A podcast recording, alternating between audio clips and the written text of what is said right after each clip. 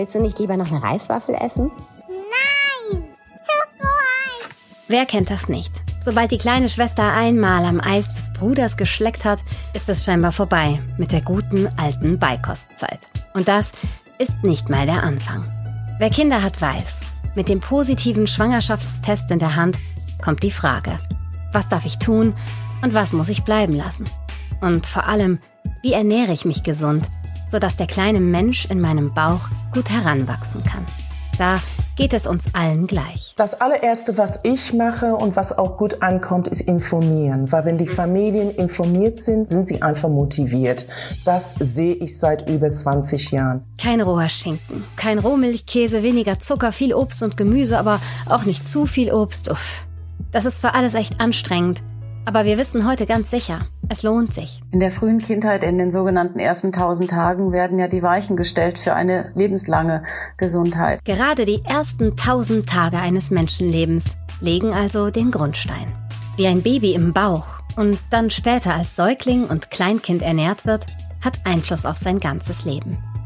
Eine ungesunde Ernährung in den ersten tausend Tagen erhöht zum Beispiel das Risiko für Übergewicht, Bluthochdruck, Diabetes und Herz-Kreislauf-Erkrankungen. Eine gesunde Ernährung wiederum hat zum Beispiel einen positiven Einfluss auf die Entwicklung des kindlichen Gehirns.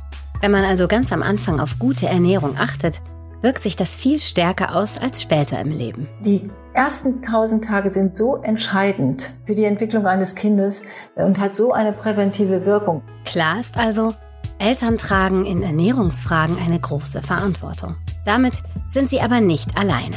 In Stillgruppen, Familienzentren, in Geburtskliniken oder beim Arzt können Eltern sich Unterstützung zum Thema Ernährung holen. Genau deswegen ist es wichtig, dass alle über dieses Thema Bescheid wissen. Die Eltern, aber auch ihr Umfeld.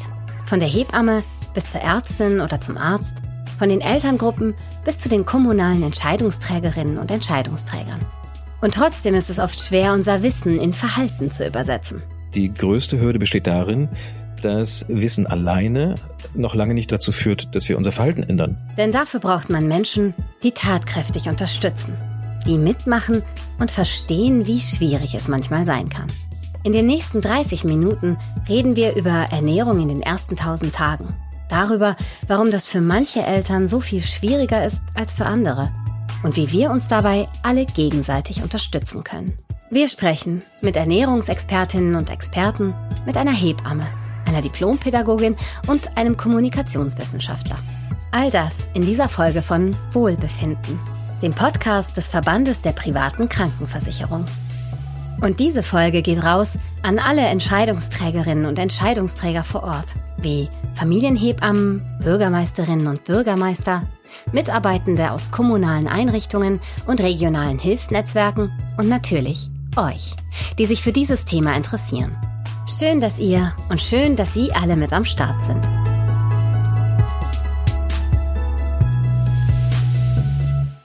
Es beginnt mit Tag 1, ob alleine oder zu zweit, gleich oder gemischt geschlechtlich, ob leibliche, Pflege oder Adoptiveltern. Ab dem Moment, in dem sich die kleine Zelle zum ersten Mal teilt, beginnen die ersten tausend Tage im Leben eines Kindes. Für viele Eltern ist es schon jetzt eine Zeit der Fragen und Unsicherheiten, gerade wenn es um Ernährung geht. Das weiß auch Maria Flotkötter.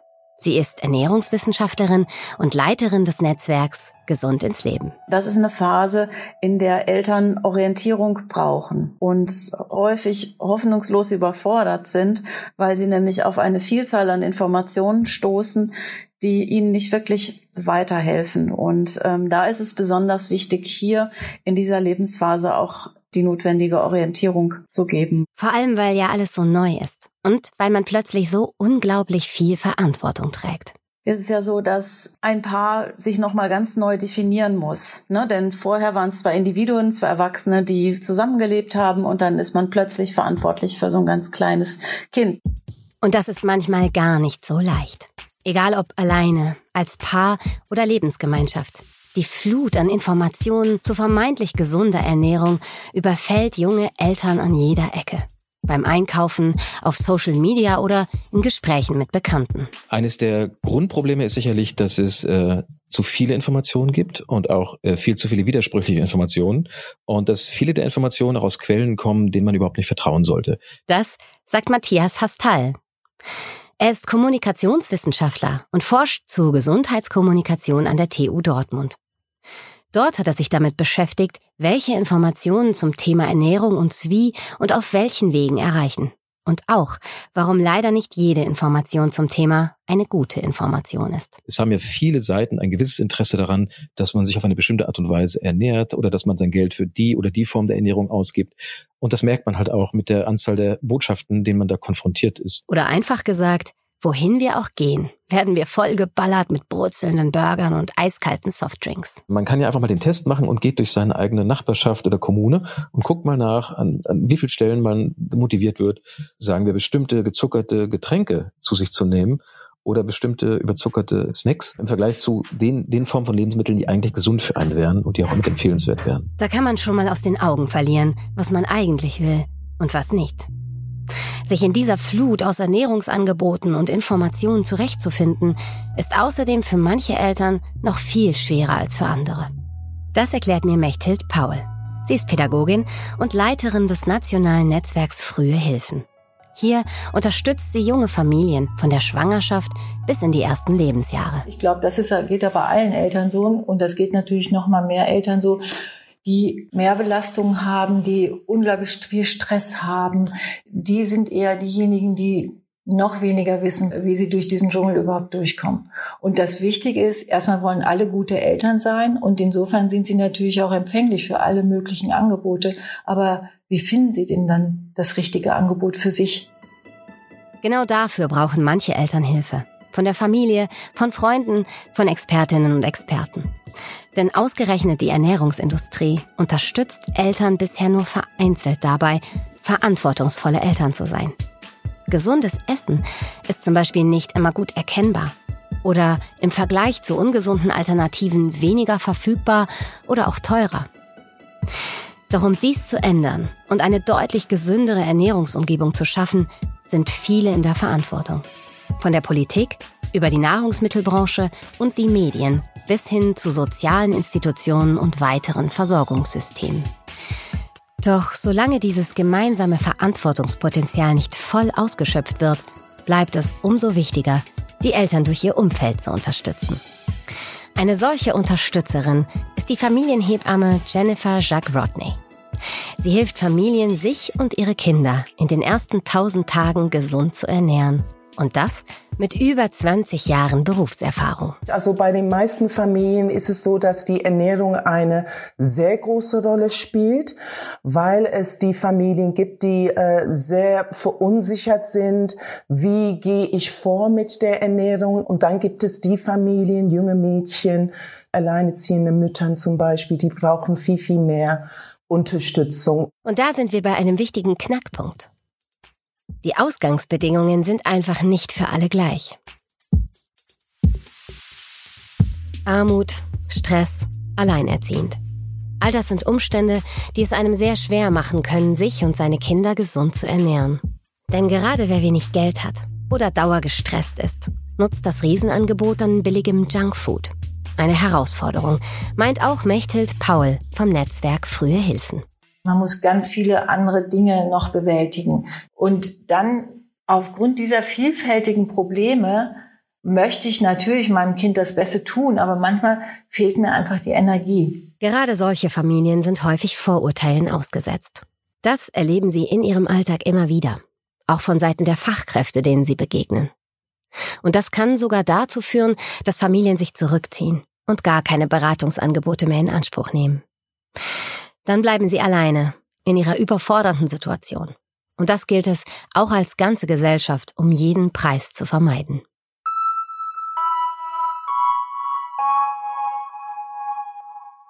Manchmal fühlt man sich allein mit alledem. Und manchmal kann man sich vor lauter gut gemeinter Ratschläge nicht retten. Aber wer weiß wirklich Bescheid, was mein Kind in den ersten tausend Tagen braucht? Diese Frage zu beantworten, ist so schon schwer genug. Was aber, wenn sich neben dem Kinderarzt oder der Supermarktwerbung noch meine rumänische Großtante zu Wort meldet? Wie in meinem Fall zum Beispiel. Essen ist nicht nur eine Frage des Wissens, sondern auch der Kultur. Für Familien mit verschiedenen Backgrounds ist nicht zuletzt deswegen die Frage der Ernährung kompliziert. Diese Erfahrung macht auch die Familienhebamme Jennifer Jacques Rodney. Bei den ganz jungen Mädchen, bei Frauen, die eine internationale Geschichte haben und natürlich ihre Essensweise so machen, wie sie das von zu Hause kennen. Manchmal ist das nicht immer gut. Diese Sprüche kennen alle Eltern, ganz gleich welchen Background sie haben. Wieso kriegt das arme kleine Ding denn keine Schokolade? Mir hat das nicht geschadet. Oder wie du stillst dein Kind nicht. Dabei wissen wir heute, viele dieser Überzeugungen sind falsch. Nicht alles, was wir aus unseren Herkunftsfamilien und Kulturen kennen, ist nach heutigem Wissensstand in den ersten tausend Tagen gesund. In viele Kulturen kriegen die Kinder Honig oder Süßes, das ganz früh. Und da müssen wir natürlich ähm, und sollten wir natürlich die Familien ein Leitfaden geben, wie es hier gehandhabt wird, aber mit Verständnis, dass sie das machen, weil sie das nur so kennen. Aber wie können wir wertfrei voneinander lernen? Wie können wir einander unterstützen, ohne die Vielfalt an Kultur und Ernährung aus dem Auge zu verlieren? In den Gesprächen, die ich führen durfte, wurde immer wieder klar, es geht nur über Vertrauen, Offenheit und Beziehung. Es geht nur, wenn wir die Menschen kennenlernen, verstehen und vor allem immer wieder nachfragen.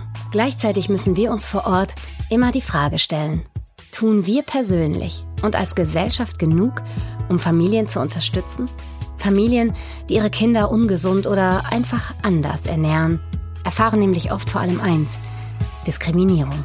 Mechthild Paul von den frühen Hilfen erlebt das immer wieder. Und wir haben erfahren, dass viele Gruppen, die wir mit den frühen Hilfen ansprechen, wirklich auch Diskriminierungserfahrungen haben. Dass sie in sozialen Diensten zum Teil erfahren haben, dass man ihnen sagt, sie sind, oder das Gefühl vermitteln, gar nicht gesagt, sondern das Gefühl vermitteln, sie sind nicht hinreichend, sie können das nicht gut. Das Problem ist nicht, dass Eltern sich keine Mühe geben oder es nicht besser können, sondern wie andere sie wahrnehmen. Stattdessen müssen wir genauer hinsehen, meint Frau Paul. Also von oben herab behandelt werden, belehrt werden. Und das, glaube ich, das kann jeder nachvollziehen, dass man das nicht möchte, sondern man möchte gerne gesehen werden mit all dem, was man ja schon leistet. Ich meine, was manche dann auch leisten aufgrund der schlechten Bedingungen, die sie sich nicht immer selbst ausgesucht haben. Statt gesehen zu werden, fühlen sich junge Eltern dann abgewertet, nicht ernst genommen. Leider führt genau das manchmal dazu, dass man in Zukunft keine Hilfe mehr aufsucht, mit teils gravierenden Folgen. Das ist ganz eklatant bei Teenager-Schwangeren.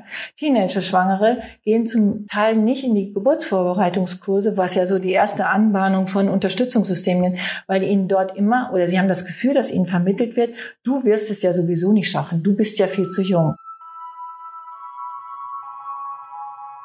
Sowas zu hören, so abgewertet zu werden, das ist entmutigend. Und genau darauf gilt es in der Zusammenarbeit mit jungen Eltern zu achten. Egal in welcher Lebenssituation sie sich befinden mögen, sie werden Eltern. Und dafür brauchen sie Unterstützung, Zutrauen und ein offenes Ohr.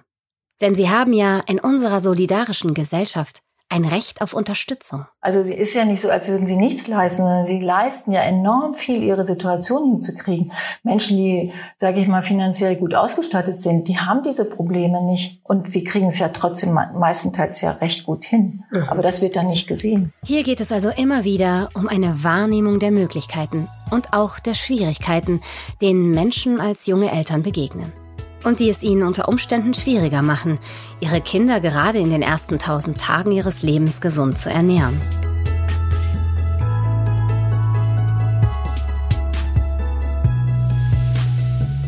Wie also finden wir das richtige Angebot für unseren ganz eigenen Weg? Das ist wahrscheinlich die zentrale Frage bei der ganzen Sache. In meiner Familie lief das zuletzt so.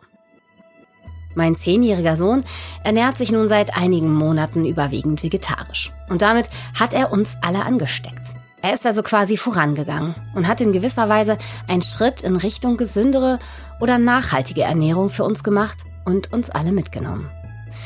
Doch nicht in jeder Familie gibt es jemanden, der so vorangeht. Dann braucht es Menschen im Umfeld, die Familien dahingehend unterstützen. Denn auch für uns Erwachsene ist es oft schwer, uns selbst gesund zu ernähren. Dabei sind wir eigentlich schon früh perfekt dafür ausgestattet, genau so viel zu essen, wie wir brauchen. Die Ernährungswissenschaftlerin Maria Floth-Kötter sagt dazu, dass Kinder eigentlich da perfekt vorbereitet sind, sich komplett selbst zu regulieren. Also die Regulationsfähigkeit ist mit der Geburt so gut wie im späteren Leben häufig nicht mehr. Sie wissen genau, wann sie satt sind. Kinder können also schon früh selber signalisieren, wie viel sie essen wollen. Und das hat dann Einfluss auf ihr ganzes Leben. Doch es geht noch weiter. Allein schon der Geschmack des Fruchtwassers legt fest, was die Kleinen in ihrem späteren Leben gerne essen werden. Es sind die ersten tausend Tage, die unser ganzes Leben prägen.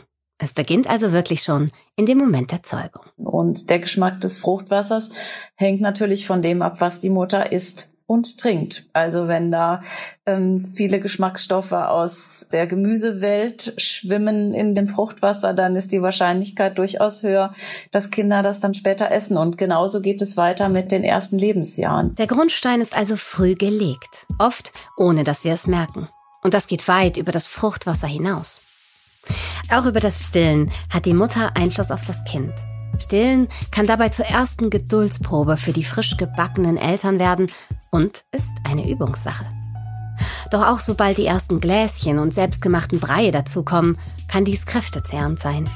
Hier braucht es Menschen, die immer wieder Unterstützung anbieten, damit junge Eltern Kraft schöpfen können und die Geduld nicht verlieren. Kinder brauchen eigentlich äh, Gewöhnung an einen Geschmack. Manchmal braucht das bis zu 15 Mal, dass irgendetwas probiert wurde, dass auch der Geschmack akzeptiert wird. Unsere Präferenzen werden also schon in frühester Kindheit gesetzt. Und manchmal muss man wohl erst 15 Mal Brokkoli essen, bis man so wirklich auf den Geschmack kommt. Das heißt aber, wir haben als Eltern einen riesen Einfluss auf die Ernährungsgewohnheiten unserer Kinder. Durch das, was wir ihnen tagtäglich anbieten. Und das hängt auch davon ab, was wir selber als gesund und ungesund wahrnehmen.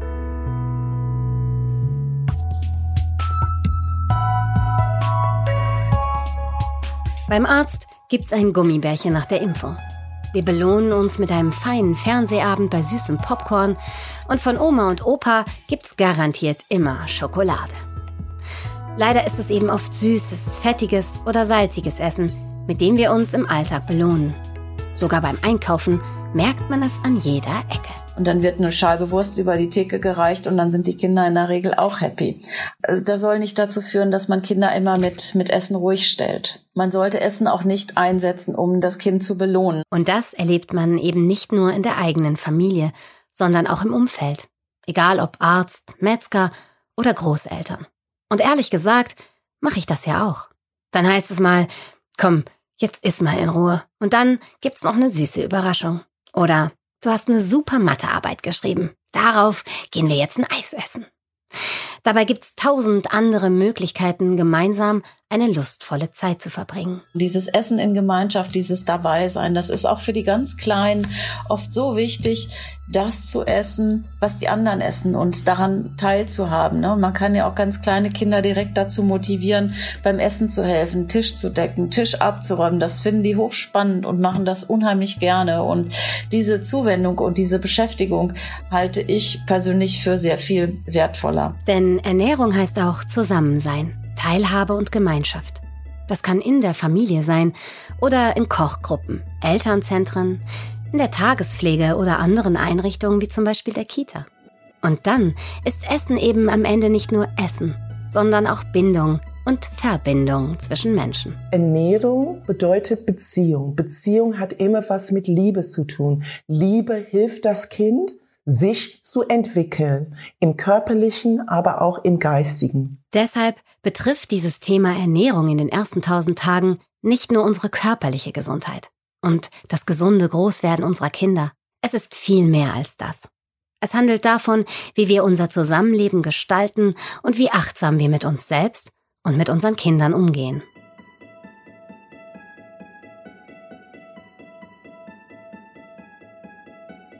Was also müssen wir tun, um Menschen aufzuklären und mitzunehmen, sodass sie ihre Ernährung wirklich gesund gestalten können und wollen? Denn am Ende hilft das nicht nur den Familien selbst, sondern berührt uns alle als ganze Gesellschaft. Was können und müssen auch Sozialarbeiterinnen und Sozialarbeiter, Familienhebammen oder Gemeindezentren tun, um hier aktiv zu unterstützen? Es geht schließlich auch darum, eine gesunde Ernährungsumgebung für junge Familien zu schaffen. Mechthild Paul von den frühen Hilfen weiß, dass es dabei nicht nur um die richtigen Worte geht. Nicht nur kopfmäßig an Ernährungsgesundheit daran zu gehen, Beispiel Erlebnisräume zu schaffen, gemeinsam kochen, gemeinsam gestalten, gemeinsam essen. Wenn man das so einbettet, darüber kann man so viel by the way vermitteln. Das ist, glaube ich, viel mehr, als wenn man immer nur Broschüren, Flyer, weil unsere Zielgruppen sagen ganz häufig, habe ich so viel Flyer gekriegt, die konnte ich doch gar nicht alle lesen. Es hilft also nichts, immer nur zu reden oder zu schreiben. Sondern es geht darum, gemeinsam zu erleben, wie viel Spaß es zum Beispiel macht, zusammen zu kochen. Und vor allem auch gesund füreinander zu kochen. Die Familienhebamme Jennifer Jacques Rodney begleitet Familien auf diesem Weg Schritt für Schritt. Ich gehe mit denen einkaufen als Familienhebamme, um zu zeigen, was es für eine Vielfalt gibt und was das Kind als Neugeborene braucht. Das klingt sehr einfach, aber das ist für manchen Familien so hilfreich, so dass sie sehen und verstehen können, was braucht mein Kind eigentlich, um sich gut zu entwickeln. Und immer wieder wird mir in den Gesprächen klar, man braucht Menschen vor Ort, in den Kommunen, Netzwerke, die einen Bezug haben zu den Familien und denen die Familien wirklich vertrauen. Dabei geht es darum, nicht nur Wissen zu teilen, sondern aktiv die Verhältnisse und Lebenswelten der jungen Familien zu verbessern.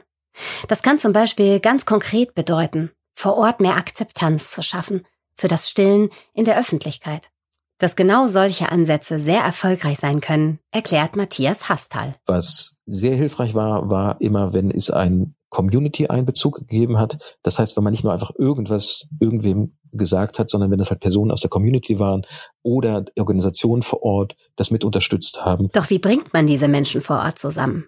Wie lassen sich all die Fachkräfte, die kommunalen Entscheidungsträgerinnen und Entscheidungsträger, Ärztinnen und Ärzte und Hebammen vernetzen? Und wie kann man sie alle in Ernährungsfragen auf einen Stand bringen? Genau daran arbeitet der Verband der privaten Krankenversicherungen gemeinsam mit dem Netzwerk Gesund ins Leben.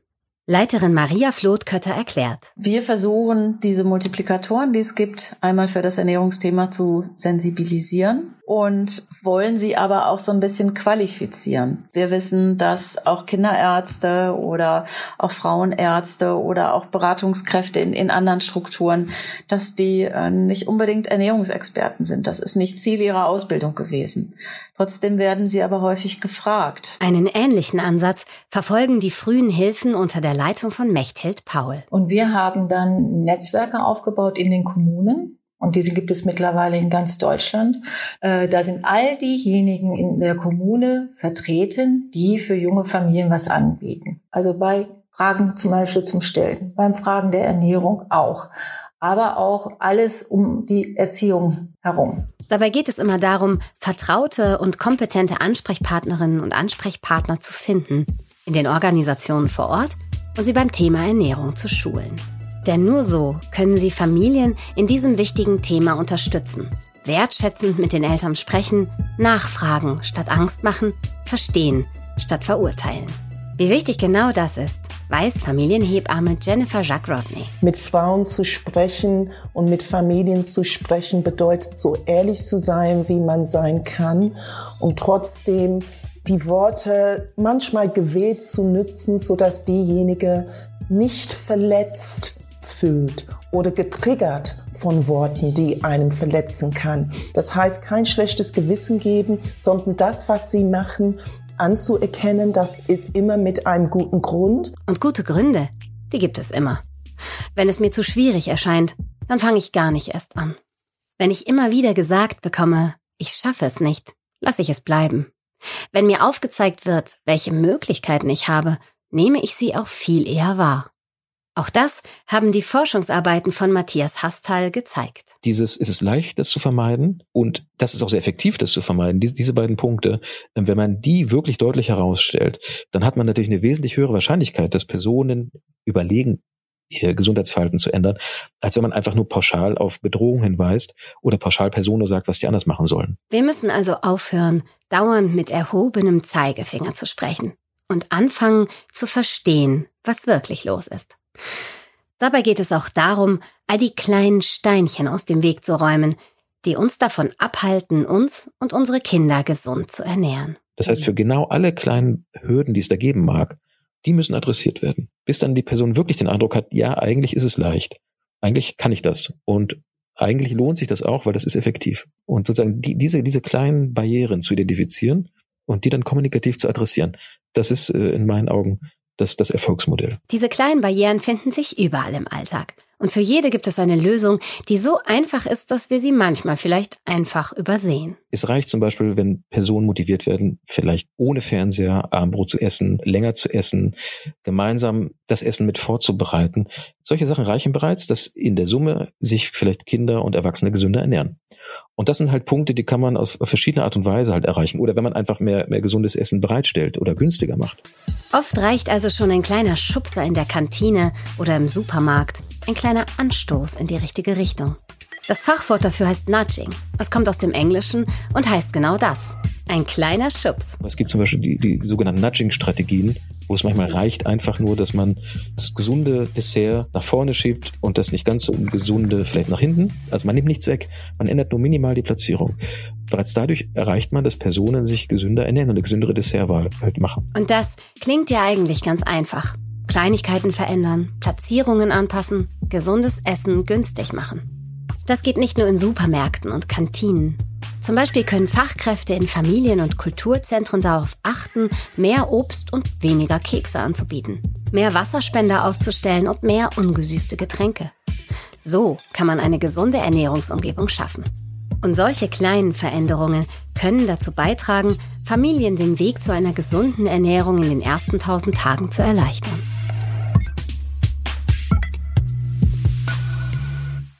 Bekommen Eltern die Unterstützung, die sie brauchen, kann das wirklich ihr Leben verändern.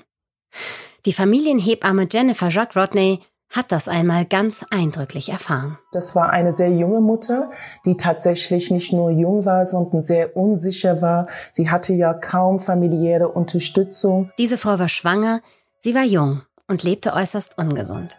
Vor allem war sie aber eins, verunsichert.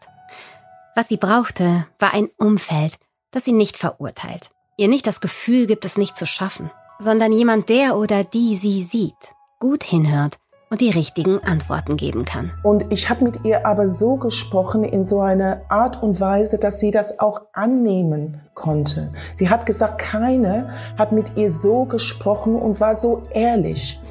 Und als das Kind zur Welt gekommen ist, hat sie angefangen, sich zu verändern im Sinne von ihrer Ernährung, weil sie wollte ihr Kind das Beste geben. Und das hätte sie nicht geben können, wenn sie ihr Lebensweise so weitergelebt hat. Ab dem Moment hat sich für diese junge Frau nicht nur ihre Essensgewohnheit verändert.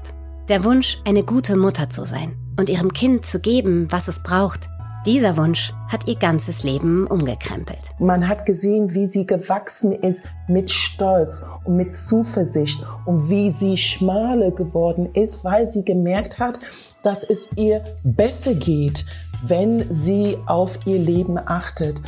Dass ähm, sie selber zum ersten Mal gehört hat, was sie auch verändern konnte. Das war für mich eine der schönsten Begegnungen, weil sie war so jung. Entschuldigung, ich habe das nicht erwartet, aber ne, das hat mir so viel bedeutet. Keine Flyer, kein Infomaterial in der Arztpraxis, keine verurteilenden Blicke haben das bewirkt, was Jennifer Jacques Rodney geschafft hat. Indem sie zugehört hat, indem sie diese Frau gesehen hat, konnte sie ihr helfen, ihr Leben, ihre Ernährung und ihr Muttersein selbst in die Hand zu nehmen. Dafür braucht es Familienhebammen, Kinderärztinnen und Kinderärzte, Geburtskliniken, Familienzentren, die nah an den Menschen, gut vernetzt und qualifiziert zusammenarbeiten, um eine bessere Ernährungsumgebung zu schaffen. Und zwar für alle. Und schließlich ist es wohl das allergrößte Geschenk, das wir einander machen können. Den Menschen und ihren Lebenswelten ein Spiegel sein, der sie wachsen lässt, anstatt zu schrumpfen. Und falls ihr Falls Sie zum Schluss noch wissen wollen, wie wir unser Eisproblem vom Anfang gelöst haben, ganz einfach. Wir machen unser Eis jetzt selber. Aus Milch und Erdbeerpüree. Das ist gesund, macht Spaß und schmeckt auch noch ziemlich lecker. Bäreneis. Ich will ein Bäreneis. Das war Wohlbefinden, der Podcast des Verbandes der privaten Krankenversicherung. Wir haben über Kindesernährung in den ersten 1000 Tagen gesprochen und warum die so wichtig ist. Für Kinder, für ihre Eltern und ihr gesamtes Umfeld. Schön, dass ihr und schön, dass Sie dabei waren. Weitere Informationen zum Thema gibt's auf der Webseite des Netzwerks Gesund ins Leben www.gesundinsleben.de.